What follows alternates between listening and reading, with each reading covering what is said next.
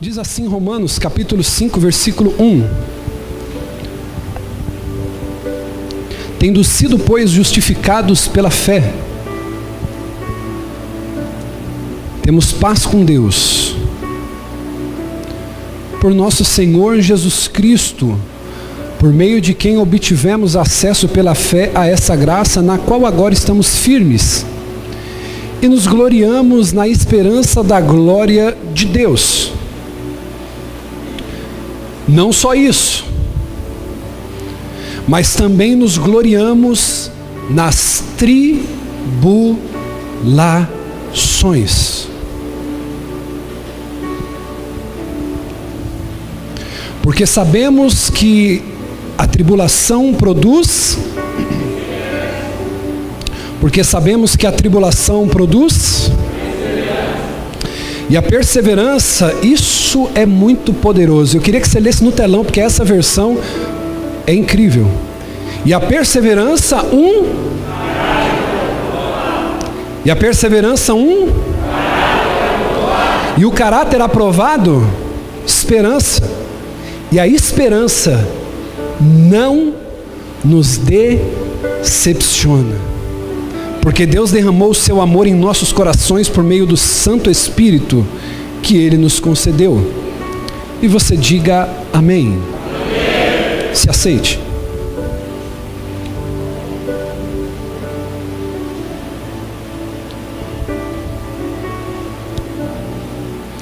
Eu quero falar nessa noite de ceia, nossa primeira ceia do ano, sobre o sofrimento do justo. Esse texto ele vai nos dizer de uma maneira talvez implícita de que o servo de Deus ele deve permanecer alegre quando ele passar por alguma tribulação. O servo de Deus ele de alguma maneira ele deve se alegrar quando ele passa por caminhos tortuosos, quando ele passa pelo sofrimento. Bispo, por que eu devo permanecer alegre em meio ao sofrimento? Porque a Bíblia diz que a tribulação produz paciência. E toda vez que você pedir paciência a Deus, Ele vai te trazer os problemas para que você exerça paciência. Toda vez que você pedir força a Deus, Ele vai te enviar um peso talvez insuportável para que a tua força aumente.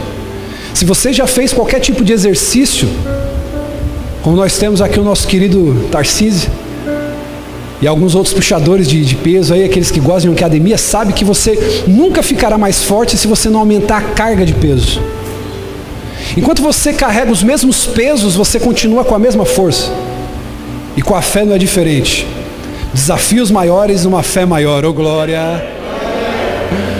Então quando Deus ele te faz subir de nível, ele te faz ter problemas maiores. Quem pegou isso?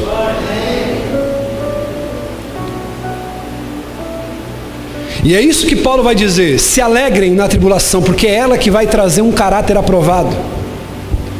É essa tribulação que vai produzir no seu caráter paciência, e é essa paciência que vai trabalhar para que você tenha perseverança. Além disso, existe uma promessa fenomenal que Jesus faz. E é nela que nós devemos nos apegar. Bispo, qual é essa promessa? Que Ele estaria conosco todos os dias até a consumação dos séculos. Como de costume, eu sempre gosto de trazer uma definição em si, de algumas palavras que eu uso em meus sermões. E a palavra-chave dessa noite é o sofrimento. Olhe para duas ou três pessoas e diga assim: Você já sofreu? A dor, ela não é simplesmente, olha, eu queimei o meu dedo e eu estou sofrendo porque eu queimei ele, porque eu cortei, porque eu machuquei. Não. Sofrimento, em uma tradução livre, ou indefinição em tese, significa uma dor física ou moral. Por isso que hoje no meio jurídico, nós temos aqui um futuro advogado, amém? Vai saber dizer isso melhor do que qualquer um.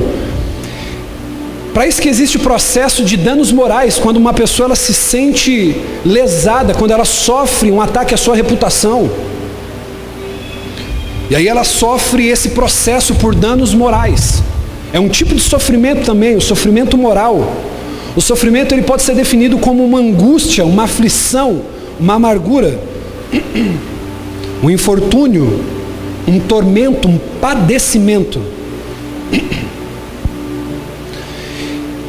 E refletindo sobre esse tema, nós podemos entender que existe pelo menos quatro motivos, diga comigo, quatro motivos que explicam o sofrimento de um justo. Eu não estou falando daqueles que muitas vezes merecem. A verdade é que todos nós merecemos em algum nível algum tipo de sofrimento, porque nós somos perfeitos.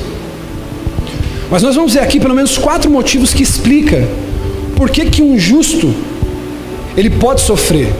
Olhe para mim e redobre sua atenção. Talvez você pode estar aqui e dizer assim, bispo, eu dizimo. Bispo, eu oferto. Bispo, eu oro. Eu leio a Bíblia. Eu jejuo. Sou fiel à minha esposa. Sou fiel ao meu marido. Eu faço tudo conforme manda a lei do Senhor e mesmo assim eu tenho passado por dificuldades. O primeiro motivo que explica o sofrimento de um justo é porque a Bíblia diz que o justo sofre porque ele não pertence a este mundo.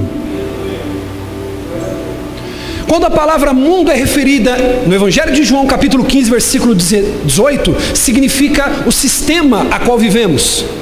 Você vai ter vezes que vai sofrer, porque a empresa que você trabalha vai querer alguns funcionários fazer uma paralisação, e algo dentro de você diz: não faça isso, porque o certo é você honrar aquele que paga o teu salário, e você vai ser perseguido. Você vai sofrer porque você não é desse mundo. E talvez na rua que você mora, todo mundo desfruta do gato net. Todo mundo desfruta daquele aplicativo que rouba a senha de internet. Todo mundo desfruta do gato na água. Todo mundo desfruta do gato na luz. Mas você paga mês a mês. Você sofre. Você não é deste mundo. Você não se molda aos padrões desse mundo. E isso traz um sofrimento. Você não faz parte do sistema. Você não compactua com o sistema mundano. Conversando com o pastor Diego em algumas ocasiões, ele diz assim: Bispo, toda vez que eu dou uma deslizada em alguma coisa, eu sempre sou pego. Eu digo para ele: Glória a Deus, você não pertence a esse sistema, nós não pertencemos a esse sistema. Minha esposa, no final do ano, dia 28, 29 de dezembro, saiu cedo para trabalhar e ela foi com o nosso carro. A polícia parou ela. E aí ela me ligou, eu estava trabalhando em casa, ela pegou e falou: Olha, eu fui parada. Eu falei: Poxa, mas dia 28 de, de dezembro, explica que você é uma trabalhadora e ela estava sem habilitação. E ela estava errada. E o policial parou ela, deu a multa e falou: ó, se o teu marido não vier habilitado com habilitação para retirar o veículo em 40 minutos, ele vai ser levado para o pátio. Muitas vezes, queridos, nós por algumas brechas que abrimos, pagamos um preço, e muitas vezes por brechas que não abrimos, pagamos um preço também. Porque andar certinho, não fazer parte desse sistema, é a gente ter um estilo de vida, uma maneira de viver que contraria o mundo. É quando todos os seus amigos vão para aquela final de jogo, de mundial, de brasileirão, não sei qual campeonato seja mais importante, e você diz assim, cara, eu gosto muito de futebol, eu gosto muito de muitas coisas, mas eu vou ir para a igreja para adorar e para buscar o meu Deus, eu não faço parte disso, isso vai passar. Até porque eu não consigo entender tanto de homem crescido, marmanjo. Eu me lembro, irmão, em um tempo que o São Paulo estava ganhando tudo, apavorando. Eu me lembro de um tempo que o Corinthians ganhou um mundial que eu não consegui nem dormir no, no prédio onde eu morava. Tinha um cara chorando, seis da manhã, gritando timão, gritando nos outros negócios que os corintianos gritam. Eu falei assim, meu Deus, tadinho, precisa de Jesus esse cara. Eu fico pensando, meu Deus, como que esses caras fazem isso? Porque uma hora o time está bom, outra hora o time está ruim, sim ou não, irmão? E aí as pessoas elas ficam vidradas naquilo. Olha para quem está do seu lado e diga assim: você pode gostar de futebol, mas você não faz parte desse mundo. Diga para ele. Ele está entendendo, ele está entendendo. Foi bem sutil, mas ele entendeu.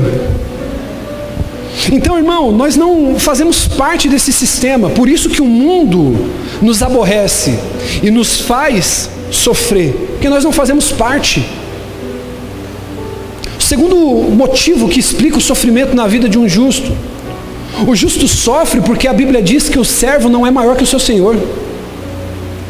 Jesus foi perseguido, Jesus foi flagelado, chamaram Jesus de ladrão. Às vezes eu converso com alguns pastores amigos e dizem assim: Ah, porque disseram que eu estou roubando. Eu falo, se acostuma, querido. Disseram que Jesus era ladrão. Eu nunca conheci alguém mais santo que Jesus. Eu nunca conheci alguém que fez mais o bem do que Jesus. Eu nunca conheci que alguém que depois de 2020 anos é tão perseguido quanto ele. Nós vamos sofrer porque nós não somos maiores do que aquele a quem nós professamos servir. Então esse sofrimento ele acontece. Se o meu Senhor sofre, então eu também devo sofrer, porque eu sou um com Ele, e a ceia simboliza isso. Nós somos um com Ele. Lembra da oração em João 17? Pai, eu oro pelos teus filhos, porque assim como eu sou um contigo, eles são um comigo. Então eu sofro porque, primeiro, eu não sou parte desse mundo, eu não sou parte desse sistema. Eu sofro porque eu não sou maior do que aquele que eu sirvo. Terceiro, eu sofro por causa do nome de Cristo. O nome de Cristo pode nos levar ao sofrimento. Bispo, por quê? Porque o diabo odeia quando o nome de Cristo é proclamado. O diabo odeia quando o cristão defende o cristianismo. A igreja padece aflições, porém ela não se envergonha do Evangelho. Mas antes ela glorifica o nome do Senhor. Eu trouxe aqui em cima disso um adendo cultural para você, de uma história que acontece na Indonésia. Isso aqui é um fato verídico. E eu quero ler para você. Na Indonésia, o maior país muçulmano do mundo, com aproximadamente 215 milhões de habitantes, praticamente como o Brasil, entre os quais 175 milhões são muçulmanos. Os cristãos são terrivelmente perseguidos. Os templos naquele país, na Indonésia, têm sido queimados com cristãos dentro cultuando.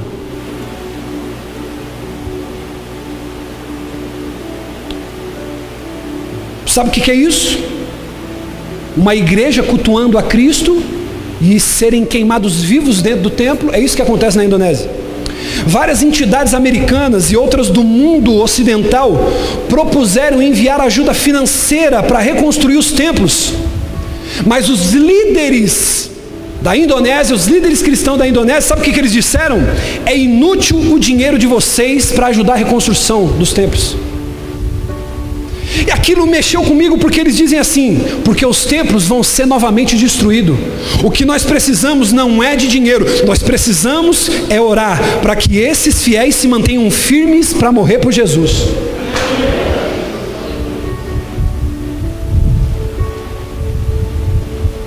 Não precisamos de dinheiro porque vão destruir outros templos. Nós precisamos de oração para os que pregam permanecerem fiéis para morrer por Jesus. Ou seja, vai para a Indonésia. Cadê os que querem fazer missões?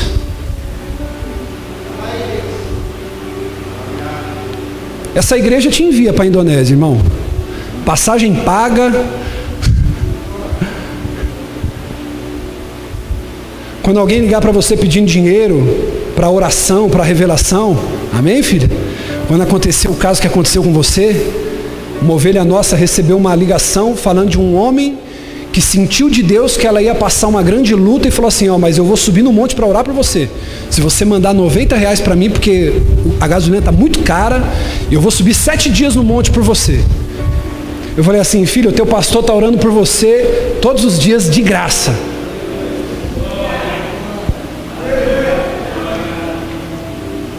E Deus não me revelou nada. Continua firme que a vitória é tua. Não precisa de dinheiro, nós precisamos de oração para os que são fiéis se mantenham firmes na fé e morram por Jesus.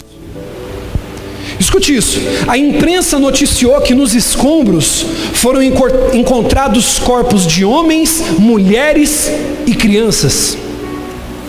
Eles eram obrigados a permanecer dentro do templo sobre a ameaça de que se eles saíssem do templo na hora que fosse tacado fogo no templo, eles morriam com golpes de facão ou fuzilados a bala.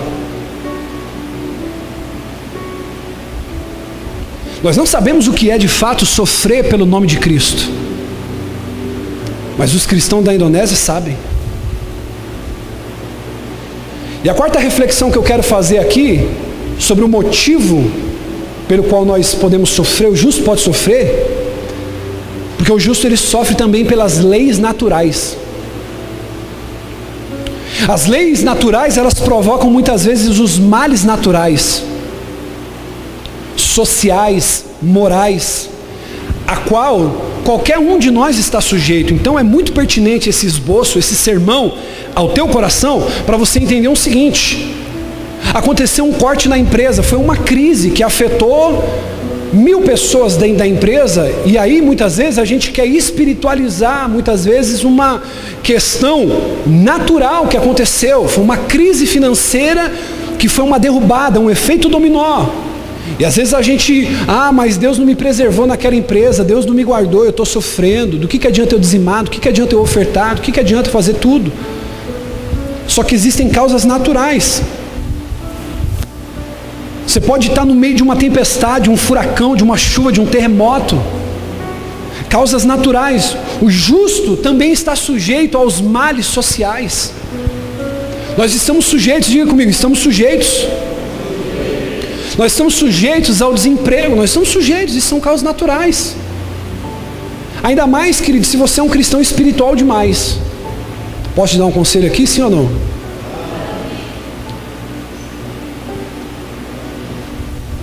Se você é um cristão espiritual demais, você tem que tomar cuidado para você não ser demitido, para você não fechar teu negócio. Porque às vezes o teu empregador, o teu cliente, ele quer um bom serviço, ele não quer alguém para pregar para ele.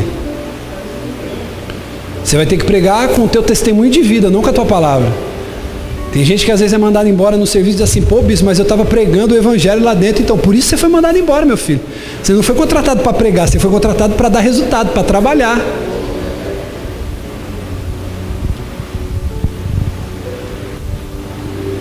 Diga para o teu irmão assim: pregue Jesus. Se for necessário, diga alguma coisa. A gente está sujeito a ser ofendido pelos ímpios, irmãos. Nós estamos sujeitos a todo tipo de mal. E isso é uma coisa que nós precisamos entender. Mas diante disso, a Bíblia diz que nós somos mais do que vencedores através de Cristo Jesus. Eu quero refletir com você aqui, nessa noite, sobre o aspecto do porquê Deus permite o sofrimento de um justo. Você precisa entender, querido,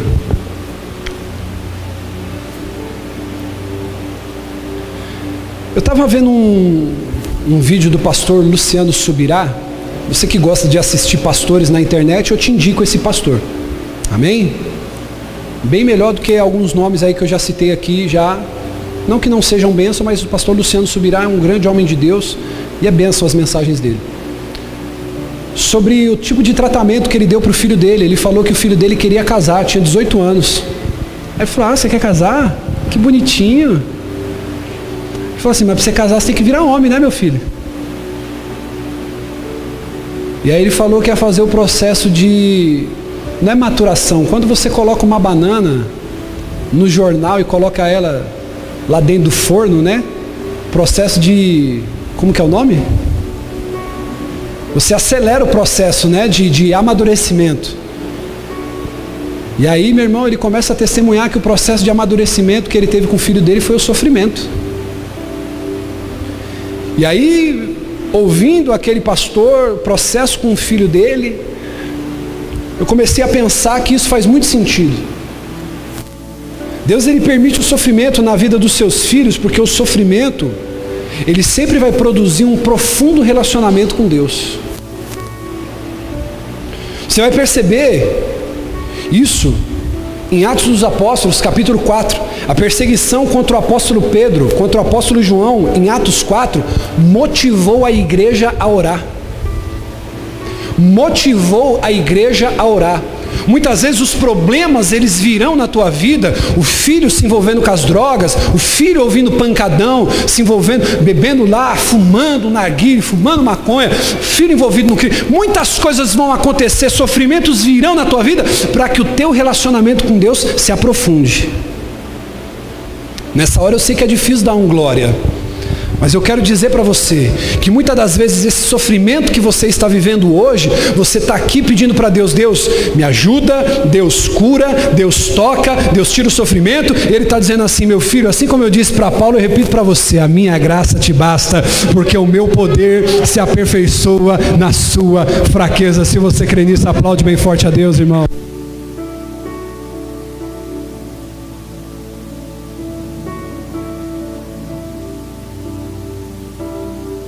Sofrimento, ele sempre vai produzir um relacionamento profundo. Eu nunca vi alguém que está sofrendo que serve a Deus, irmão, não buscar Ele. Os apóstolos são presos e a igreja então começa a buscar a Deus em oração de maneira profunda, de uma maneira mais contundente, de uma maneira mais voraz. Manassés, o rei de Israel, orou muito ao Senhor após ele ser levado ao cativeiro pelo exército da Síria e jogado num calabouço. Olha para o teu irmão aí, faça essa gentileza, olhe para ele aí, olhe na pupilinha dele aí, diga para ele assim: se esse sofrimento te levou a orar, esse sofrimento te fez mais bem do que mal.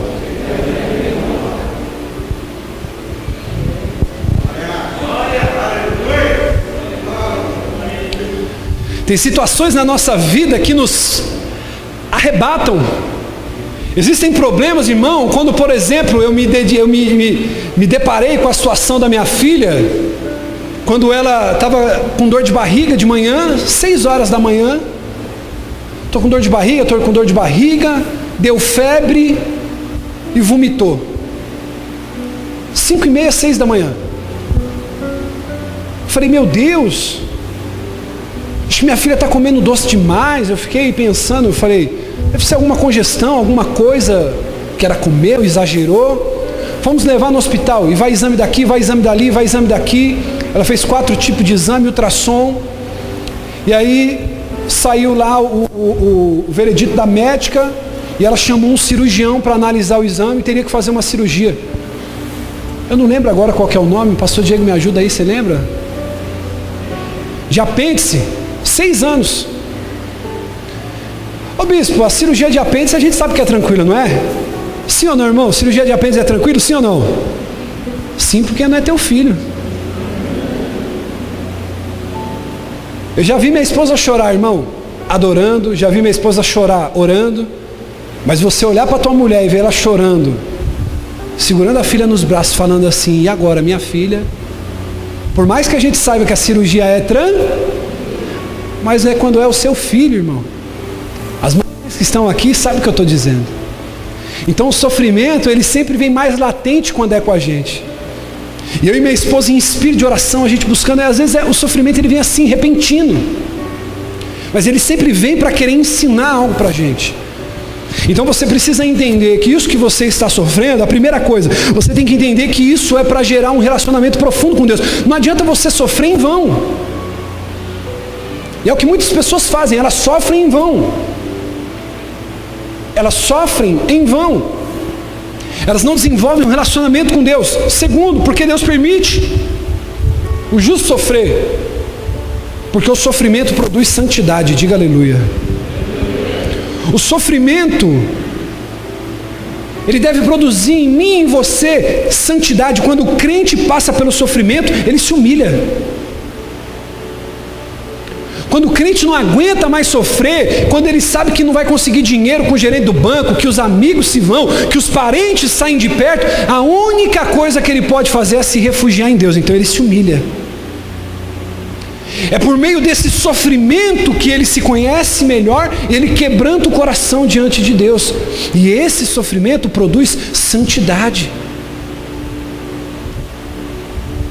Então, na verdade, nós podemos perceber de uma maneira filosófica falando que Deus é um grande escultor e que para ele poder esculpir, desenhar, trabalhar a sua obra-prima é através do sofrimento. Que ele nos separa, que ele nos ensina, que ele nos santifica. O bispo, que mais? O sofrimento além de produzir santidade, esse sofrimento produz crescimento espiritual. Aleluia! Bispo, por quê? Porque por meio do sofrimento, o crente cresce espiritualmente na esperança das promessas de Deus. É através desse sofrimento que você diz: Eu vou me apegar nas promessas de Deus. Então, irmão, nós precisamos entender que Deus permite sim sofrer e que o sofrimento, na verdade, é a escola de Deus. Olhe para quem está do seu lado, me ajude por gentileza, diga para ele assim: o seu sofrimento é a escola de Deus. Quanto mais cedo você aprende, mais cedo você sai. E a verdade é que muitas vezes nós sofremos por coisas que não sabemos. Se a gente pegar as pessoas que têm um pouquinho mais de idade, hoje eu estou com 35 anos, cara de 27, ô oh glória. Aí eu fiz a barba, fiquei mais novo uma meia hora. Mas coisas hoje, com 35 anos de idade, não me incomoda, mas quando eu tinha 25 me incomodava demais, me fazia sofrer demais. Coisas que você ligava com 20 anos de idade, hoje você não liga mais. Isso é o que? O amadurecimento, o discernimento. E o caminho do sofrimento nos leva para esse crescimento espiritual. O sofrimento ele também produz em nós autoridade espiritual, diga aleluia. Olha para mim, redobre sua atenção. Você já parou para perceber que o crente, quando sofre, ele não fica fraco? O crente, quando sofre, ele fala assim: quando eu passar por essa, ah, eu vou cantar o hino da vitória, eu vou fazer o culto de ação de graça, eu vou encher minha casa de irmão para glorificar o nome do Senhor. O crente, quando passa por sofrimento, ele só fica falando: vai chegar minha hora, vai chegar minha hora, vai chegar minha hora, vai chegar minha hora. Quando Deus me abençoar, o sofrimento ele não enfraquece, pelo contrário, ele fortalece o crente maduro. Em Atos dos Apóstolos, os discípulos, abre para mim, por favor, filho, Atos dos Apóstolos 17, versículo 6. Os discípulos foram apedrejados, açoitados e presos, porém, continuaram pregando o Evangelho de Jesus. Atos 17, versículo 6. Abre para mim, filho. Isso aqui é muito poderoso. Aqueles homens estavam pregando, estavam anunciando o Evangelho. E aí então, os perseguidores, eles começam a perseguir esses cristãos, os apóstolos, eles são apedrejados, açoitados, presos, eles continuam pregando o Evangelho, só que ainda ali diz o texto que existia uma grande alegria no coração deles de poderem ser participantes do sofrimento de Cristo Jesus. E esse sofrimento trouxe para eles alegria. Tá com problema aí, filho? Precisa de mais alguém lá para ajudar? Vê, vê, lá alguém para ajudar. Cadê o João Paulo? Cadê os meninos? O sofrimento produz unidade. Diga comigo, unidade. Quando o sofrimento ele acontece em forma de perseguição, quando a igreja é perseguida em nome de Cristo, os fiéis começam a se ajudar mutuamente. Já parou para perceber quando acontece uma calamidade no meio dos católicos, no meio dos espíritas, no meio dos evangélicos? O povo de bem mesmo, quem é maduro, não quer saber se é crente, se é católico, se é espírita, se é evangélico. Não quer. Quando existe uma calamidade, quando existe uma perseguição, quando a igreja, irmão, você se lembra quando queimaram as igrejas lá na França?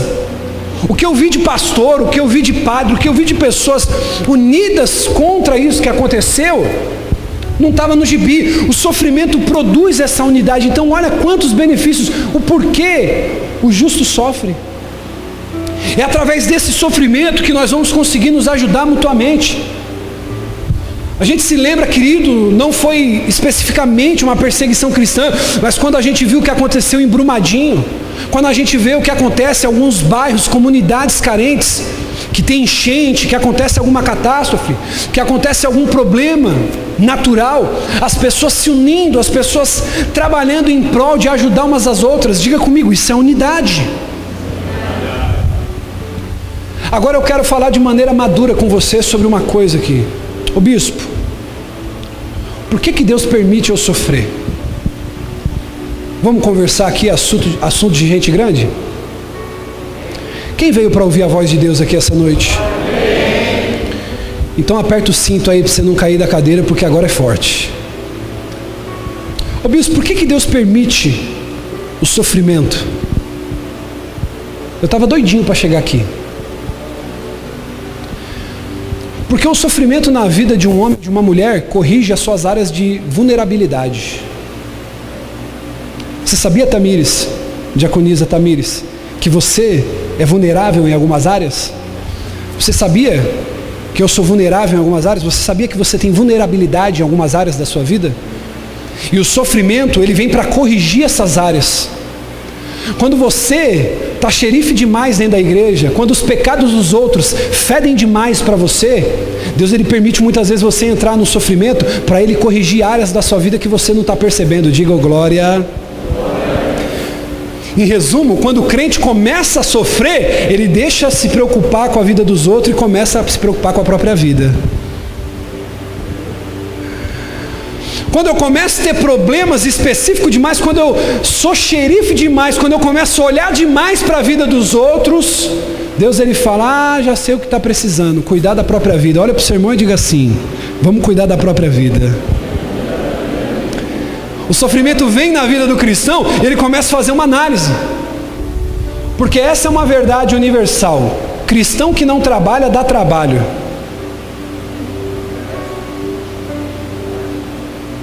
Jesus falou: Meu pai trabalha até agora e eu também. E tem gente que pensa que quer ir para o céu logo, quer ser salvo logo de coisa família. Sabe para quê? Para descansar no céu. Ah, não, no céu não vai ter esse negócio do demônio do trabalho, irmão, lá não vai ser para você não. No céu nós vamos ter que trabalhar, irmão. Ou no céu você pensa que você vai tomar água de coco, ficar comendo fruto, deitado numa rede o dia inteiro.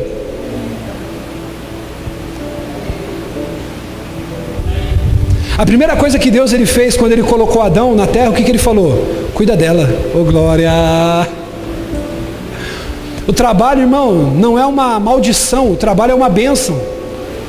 E quando eu começo a passar por sofrimento, Deus está corrigindo áreas de vulnerabilidade na minha vida. Diga amém por isso. Quando eu começo a sofrer, sabe o que eu começo a fazer, diaconisa Juliana? Eu começo, filha, a procurar razões que justifiquem o que eu estou passando. Eu começo a olhar e dizer assim: pô, Deus, eu errei em tal área, eu errei em tal área, poxa, me perdoa. Talvez o céu está fechado para mim porque eu tratei mal minha esposa, porque eu discuti com meu marido, porque eu fui rude com meu filho, porque eu fui desleal na minha empresa, porque eu fui desleixado na igreja que eu faço parte. Em alguma área você fica procurando, tentando se lembrar de áreas fragilizadas da sua vida. O sofrimento serve para isso, para eu parar de ficar com uma lupa procurando defeito na vida dos outros e começar a analisar minha própria vida para dizer, calma aí, não, aonde que eu estou errando? E o problema muitas vezes é isso. A gente fica procurando pelo em ovo na vida dos outros, ó, oh, porque o fulano, porque o Beltrano, Cicrano. E nós temos muitas áreas para cuidar da nossa vida. Quem tem áreas para cuidar da sua vida aí? Posso te ajudar aqui, sim ou não? Quem precisa aprender a ganhar mais dinheiro aqui? Levante a mão. Quem precisa aprender a ganhar mais dinheiro? Quem precisa aprender, além de ganhar mais dinheiro, a poupar dinheiro, saber economizar dinheiro? Quem aqui, além de precisar ganhar mais dinheiro, poupar dinheiro, precisa aprender a multiplicar seu dinheiro, investir de alguma maneira? Quem aqui precisa perder um pouquinho de peso aqui? Eita glória! Quem precisa perder um pouquinho? Quem precisa? Posso falar isso aqui? Quem aqui precisa fazer um curso, precisa se especializar, precisa estudar um pouquinho? Quem aqui precisa? Irmão, quem aqui precisa, quem aqui precisa fazer novas amizades? Conhecer gente nova? Ou seja, por baixo aqui eu te provei que você tem motivos demais para cuidar da sua e o problema é esse, muitas vezes a gente passa tempo demais cuidando da vida do outro. E Deus ele permite o sofrimento para quê? Para eu começar a fazer uma análise. Eu preciso começar a analisar áreas da minha vida para poder tentar entender o que está acontecendo. Então isso é uma correção de Deus. A gente começa a sofrer para Deus mostrar. Você está vendo como você é vulnerável? Você está vendo como você tem áreas também que precisam ser corrigidas? Até porque a pedagogia de Jesus é interessante. Quando eles pegam uma mulher pecadora apanhada em adultério, eles levam até Jesus. E eles dizem assim: a lei manda que a gente apedreje ela. E Jesus diz assim: olha, é para arrebentar essa mulher mesmo, não está na Bíblia, eu estou conjecturando, amém? Isso aqui não está na Bíblia, é uma conjectura minha. Jesus fala assim: ó, você não vai pegar uma pedra, não, você vai pegar um paralelepípedo. Pode pegar uma pedra bem grande. E fica pertinho que é para não errar. Só que antes de vocês atirar, eu só vou fazer um comentário. E aí ele diz assim: quem tiver sem pecado, seja o primeiro a atirar. E a Bíblia diz que um por um vão largando as pedras e vão. Sabe o que é isso? Começaram a ser corrigidos em áreas vulneráveis. O sofrimento tem essa bênção. Olha só o que vai dizer em Neemias, capítulo 1, versículo 4. Vai dizer assim: ó, quando ouvi essas coisas, sentei-me e chorei. Sofrimento. Passei dias lamentando, jejuando e orando ao Deus dos céus. E então eu disse: Senhor Deus dos céus, Deus grande e temível, fiel à aliança e misericordioso com os que amam e obedecem os seus mandamentos.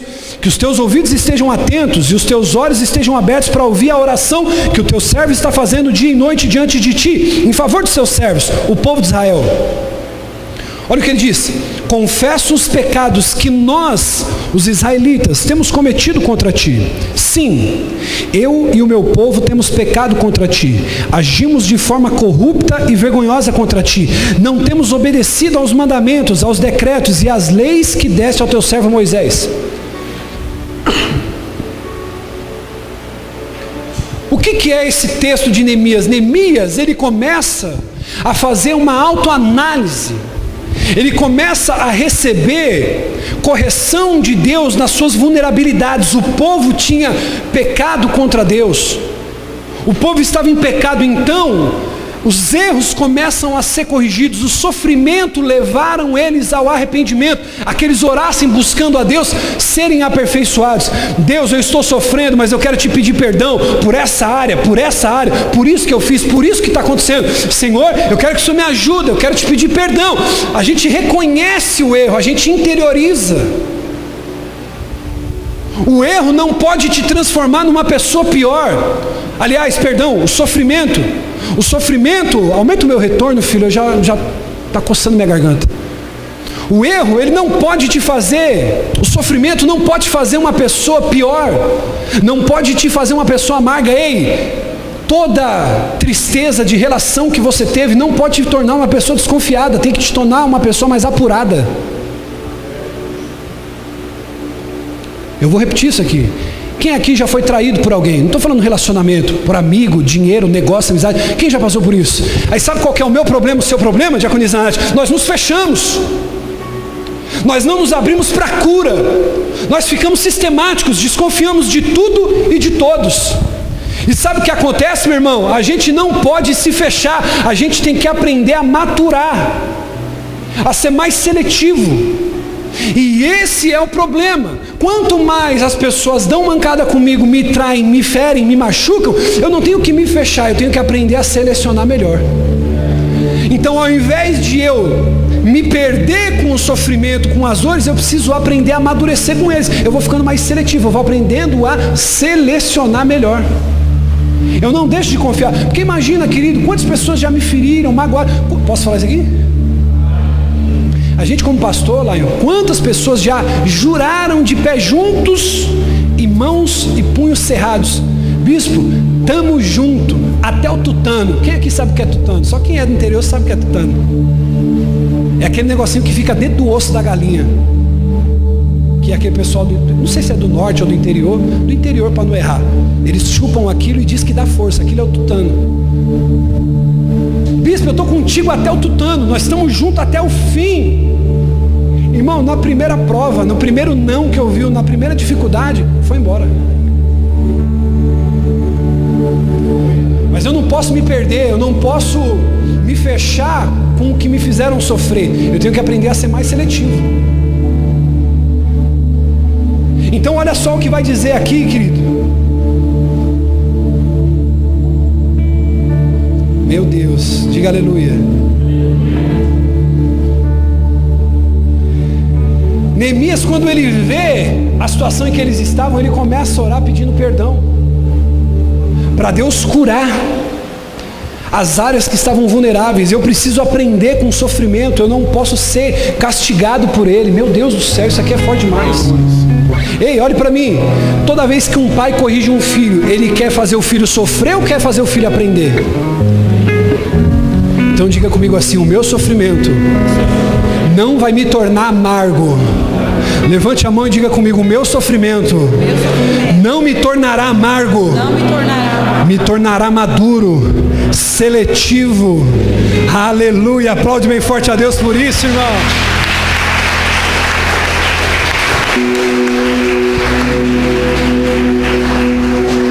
Posso falar isso aqui? Ah, eu não vou falar isso aqui não. 2021 ano do quê? 2021 ano do quê? 2021 ano do quê? Seja forte. Olhe para três pessoas, diga para ele: 2021 ano de Josué, seja forte e corajoso.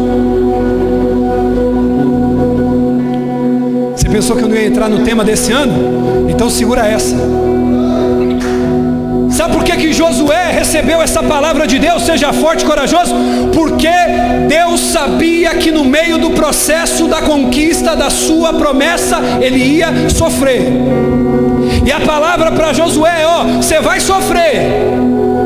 Posso falar isso aqui?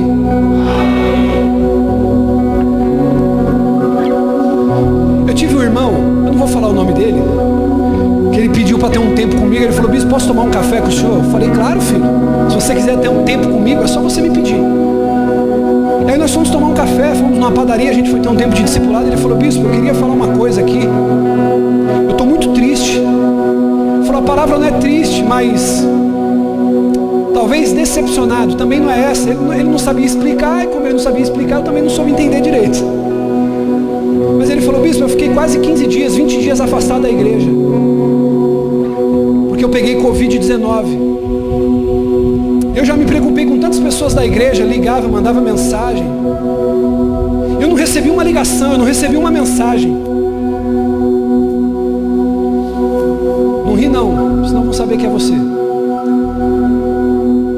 Eu falei assim, filho, você quer sair da igreja? Falou, não, bispo, é porque às vezes é bom se sentir cuidado. Falei, é. Mas de repente Deus não te chamou para ser paparicado, Ele te chamou para cuidar. Porque eu preciso aprender com o sofrimento. Ninguém me ligou. Te feriu quando ninguém te ligou? Isso aqui não é uma indireta, amém? Eu não sou menino para isso, eu sou homem, é uma direta já. Você se sentiu ofendido, chateado? Já conversei com outros aqui, eu não vou, apontar porque eu já conversei sobre alguns aqui, com alguns. Então a área que você foi ferido, deixa Deus ministrar teu coração, abre o coração agora, quem permite isso? Abre teu coração. Essa área que você foi ferido, sabe o que Deus está querendo dizer para você de cima desse altar hoje? É a área que Ele vai te usar para curar. Ô bispo, fiquei 20 dias, fiquei um mês, ninguém me ligou, ninguém me mandou mensagem. Sabe quando eu vou te respeitar? Segura essa aqui, não é para te ofender, não, é para te curar. É quando você for o cara que mais liga, que mais visita na igreja. Porque enquanto você não for o que mais liga, o que mais visita, como você vai poder dizer assim, não fizeram nada, bispo? Ô bispo, eu sou o que mais ligo, o que mais visita, o que mais se preocupa, e ninguém fez isso por mim. Vai entrar naquela parte que Jesus diz assim: ó, quando você der com a mão direita, não permita que a esquerda veja o que você fez com a mão direita, porque o teu Pai que vem em secreto há de recompensar você no secreto, amém? Oh meu Deus! Aí, conversando com essa ovelhinha. E é bom, às vezes, quando você olha para a ovelhinha e fala assim: o bispo vai me pegar no colo, o bispo vai me fazer carinho, o bispo vai me abraçar quando ele menos espera, ele já toma uma topetada no pé do ouvido. Ele falou, bispo, quer saber de uma coisa? Glória a Deus. Eu vou fazer igual Josué, eu vou ser forte, eu vou ser corajoso, vai ter dificuldades no meio do caminho, mas eu não vou enfraquecer. O que eu estou dizendo com isso, irmão? Não é que a nossa igreja não é uma igreja que não se preocupe, não é isso. É que eu preciso aprender a fazer a leitura dos meus sofrimentos. Eu tenho que. Posso falar isso aqui? Pessoas que colocam a responsabilidade dos seus problemas nos outros, sabe como eu costumo chamar essas pessoas? Caçadores de culpado. Não, eu só estou assim, eu só não saí daqui ainda porque fulano fez isso, porque Beltrano, porque não me abriu. É os caçadores de culpados. Você conhece alguém assim? Que Deus está falando? que todo sofrimento, André, que você passar, que eu passar, é para a gente amadurecer, não para a gente amargurar. Diga isso comigo, eu preciso amadurecer. Não amargurar com o sofrimento. Eu já estou encerrando. Sofrimento só conquista a vitória quem sofre. Ei, converse com alguém que tem sucesso no casamento. Você conhece alguém que vive bem com a esposa hoje? Você vai dizer assim: Eu duvido que essa pessoa que vive bem com a esposa vai dizer para você: Ó, hoje nós vivemos bem porque a gente amadureceu com o sofrimento. Mas no começo era um ranca-rabo, era um pega-pá-capá, era um Deus nos acuda, sim ou não, irmão? Porque essas pessoas decidiram amadurecer com o sofrimento, não se amargurar. Você quer crescer no seu casamento? Para de se amargurar com teu marido. Amadureça com o sofrimento que você tem vivido. Eu nunca vi ninguém subir no pódio que não sofreu antes. Você conhece alguém? A gente enfatiza o troféu, diga o troféu. Quando a pessoa ganha o prêmio, o que, que ela faz? Ela levanta. Ela levanta o troféu, sim ou não? Mas agora, quem sabe quantas horas ela perdeu de sono? Quem sabe quantos jejuns ela teve que fazer? O quanto ela teve que se abster de alimento? Quanto que ela teve que dormir tarde e levantar cedo? O problema é esse, a gente é bom em reconhecer, reconhecer troféu, a gente não é bom em reconhecer processo. E eu vou dizer uma coisa para você, essa palavra é profética para a tua vida. 2021, ano de Josué, seja forte e corajoso. Olha isso aqui que vai dizer: o próprio Cristo, antes de entrar na glória, primeiro teve que padecer. Agora tem gente que pensa que é mais fofinho que Jesus. Olha para o teu irmão aí, vê se ele é mais fofinho que Jesus aí. Olha para ele. Será que esse seu irmão aí, olha para o irmão do outro lado agora, será que ele é mais fofinho que Jesus? Abre para mim, filho, se der, para abrir rapidinho. Lucas 24, 26. Isso aqui é muito poderoso. Lucas 24, 26. Olha o que vai dizer esse texto. Eu vou contar até três, nós vamos dizer bem alto, bem forte. Um, dois, três.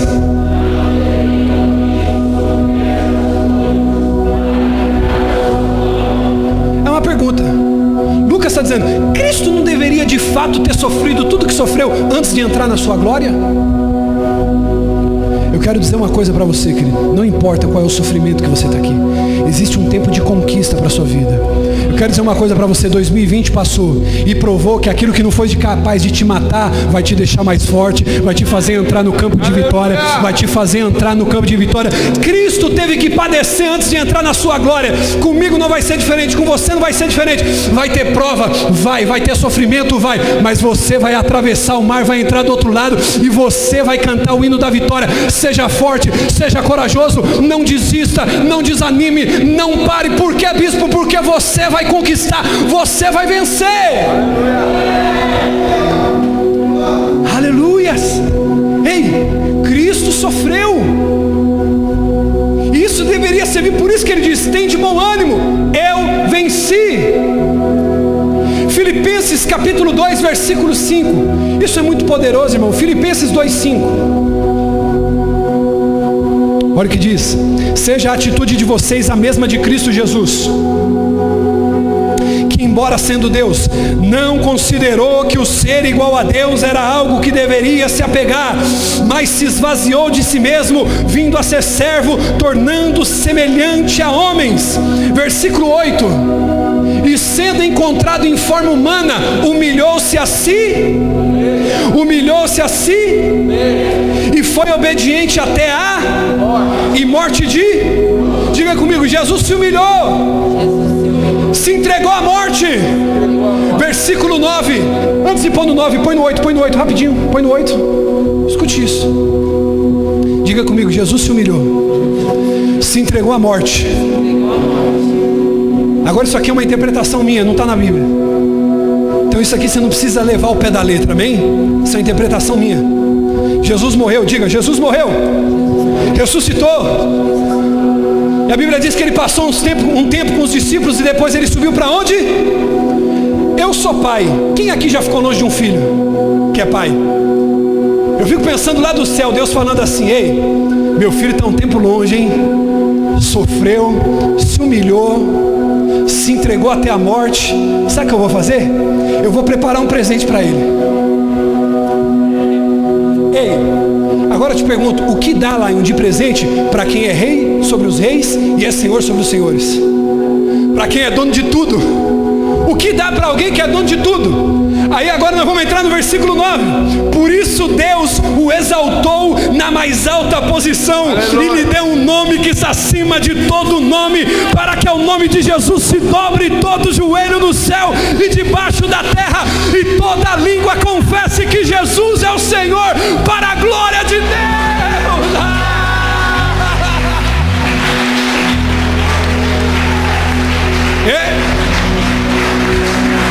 Segura aí. Diga comigo: Jesus se humilhou, Jesus sofreu, Jesus morreu. Só que se esqueceram de dizer que Deus o exaltou. Calma, não se emociona. Pega isso no espírito, não na emoção. Jesus foi humilhado. Jesus foi cuspido, Jesus foi morto, ele entregou a sua vida para a morte. Todo sofrimento sua vida vai te gerar uma conquista. Todo sofrimento na tua vida vai te gerar uma conquista. Ei, olhe para mim. Você ama Jesus, você quer seguir Jesus, quem quer seguir Jesus? Ele foi humilhado. Posso dizer para você, você também vai ser humilhado. Ele foi caluniado, ele foi cuspido, ele foi esbofeteado. Vai acontecer com você também. Só que talvez a parte que não te contaram é que Jesus foi exaltado também. Eu quero dizer para você, querido, que tem exaltação de Deus sobre a sua vida. Fica tranquilo, continua fiel, continua fiel. Por isso que ele vai dizer: ser fiel até a morte e dar-te-ei a coroa da vida. Seja fiel até a morte e dar-te-ei a coroa da vida. É isso que aconteceu. Ele foi obediente até a morte morte de mas Deus o exaltou. Quem está preparado aqui para receber essa? Eu estou preparado, meu Deus, como eu estou preparado para receber essa exaltação de Deus? Como eu estou esperando essa exaltação de Deus na minha vida, meu Deus? Ah, meu Deus, como eu estou esperando, quem mais está esperando? Ah, meu Deus, eu estou esperando essa exaltação. Servir a Deus não é só prova, tem vitória. Ei, eu encerro aqui. Ô bispo, Deus permite o sofrimento? Permite. Por quê? Porque o sofrimento leva à conquista. E para encerrar, no sofrimento, os mistérios de Deus são revelados. Diga comigo, no sofrimento Pode ser melhor, no sofrimento, os mistérios de Deus são revelados. O apóstolo Paulo escreveu na prisão uma das cartas mais fantásticas que ele escreveu ao mundo, quando estava preso Diga comigo, quando estava? Eu quero profetizar na tua vida que nos momentos mais difíceis e escuros vai ser onde Deus vai te revelar as coisas mais. É onde que Deus vai revelar as coisas mais profundas na sua vida, assim como aconteceu em Paulo. Paulo estava preso, Paulo estava sem a sua liberdade, Paulo estava passando pela maior privação da sua vida. Foi quando a revelação de Deus se manifestou sobre a vida dele. E ele vai escrever em Filipenses capítulo 1, versículo 12: Quero que saibam, meus irmãos, que aquilo que me aconteceu tem servido para progresso do Evangelho. Ele olhava o seu sofrimento como algo que trazia progresso para o Evangelho. Como resultado, tornou-se evidente a toda a guarda do palácio e aos demais que estou na prisão por causa de Cristo. E a maioria dos irmãos, motivados no Senhor pela minha prisão, estão anunciando a palavra com maior testemunho. Ou seja, olha o esclarecimento na vida do apóstolo. Ele diz assim: Uau! Eu tive que ser preso para que os meus irmãos fossem encorajados. Olha a revelação que ele teve. Se eu não tivesse sido preso, o evangelho não estava sendo pregado com afinco. Você lembra do apóstolo João? Quem lembra de João? João recebeu a revelação de Apocalipse na ilha de Patmos. Bispo, o que, que o senhor está dizendo? É no meio do seu maior sofrimento que Deus ele vai te dar a sua maior revelação. Estenda a mão para receber isso aqui, porque isso aqui não é conversa furada de menino emocionado, isso aqui é a palavra de um homem de Deus para a sua vida. É no momento da sua maior dor, é no momento da sua maior angústia, é no momento do seu maior sofrimento que Deus ele vai te dar a sua maior revelação. Apocalipse capítulo 1, versículo 1, revelação de Jesus Cristo, que Deus lhe deu para mostrar aos seus servos que em breve há de acontecer. Ele enviou o seu anjo para torná-la conhecida ao seu servo João. Sabe onde João estava? Para ser morto.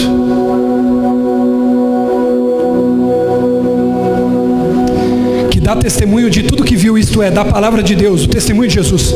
Feliz aquele que lê as palavras da profecia desse livro, aqueles que ouvem e guardam o que nela está escrito, porque o tempo está próximo. João estava para ser morto, João estava condenado na ilha de Patmos, foi aonde ele teve a maior revelação. Olha para o teu irmão com carinho e diga assim: Você entendeu o porquê do sofrimento? Diga para ele assim, ó, é no meio disso que você está vivendo. Aponta o dedo para ele. Diga para ele de maneira agora evidente. Diga para ele, é no meio disso que você está sofrendo. Diga para ele assim, ó, chacoalha ele, por favor. Faz isso para mim, chacoalha ele. Diga assim, ó, é no meio disso que você está sofrendo.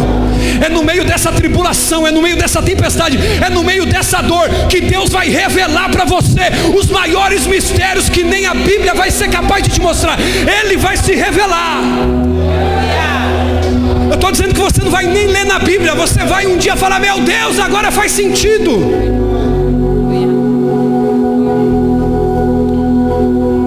Quem lembra de Estevão? Quero fazer uma pergunta aqui. Quem quer ver o céu aberto aqui? Você não sabe o que você está dizendo amém, irmão. Eu vou perguntar de novo aqui. Quem quer ver o céu aberto? Amém. Você quer ver o céu aberto mesmo? Atos capítulo 7, versículo 55. Mas Estevão, cheio do Espírito Santo, levantou, olhou para o céu e viu a glória de Deus e Jesus de pé à direita de Deus. E ele diz: Vejo o céu aberto e o filho do homem em pé à direita de Deus. Mas eles taparam o ouvido, gritaram bem alto, lançaram-se todos juntos contra ele, arrastaram para fora da cidade e começaram a apedrejá-lo. Você já parou para perceber quando você é abandonado, esquecido, pastor não lembra de você, amigo não lembra de você, não tem curtida no Facebook, não tem mensagem do WhatsApp? Sabe por que acontece isso muitas vezes na sua vida, meu irmão? Amadureça com essa palavra, abre o teu coração para isso. Não é que você foi esquecido, é que Deus está querendo abrir o céu para você. É. Ô oh, bispo, estão esquecendo de mim. Não confunda abandono com tratamento. Você não está sendo abandonado, você está sendo tratado. Para de pensar que o mundo gira em torno de você. Quando todos se vão, Deus permanece. Ah. Aleluia. Quando todos se vão, Everton, Deus permanece. Porque foi ele mesmo que diz para Isaías: ainda que uma mãe que amamenta se esqueça do teu filho, eu todavia jamais me esquecerei de ti. Aleluia. Estevão estava sendo apedrejado. As testemunhas deixaram seus mantos aos pés de um homem chamado Saulo. Enquanto apedrejavam Estevão, ele orava.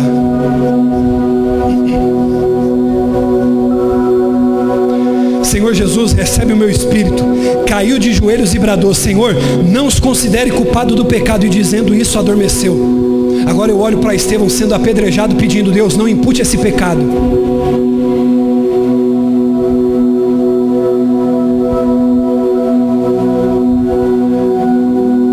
Deus, não impute esse pecado para eles. Eles estão me apedrejando, tirando minha vida, mas eu oro por eles. Sabe o que acontece, irmão? Fique de pé.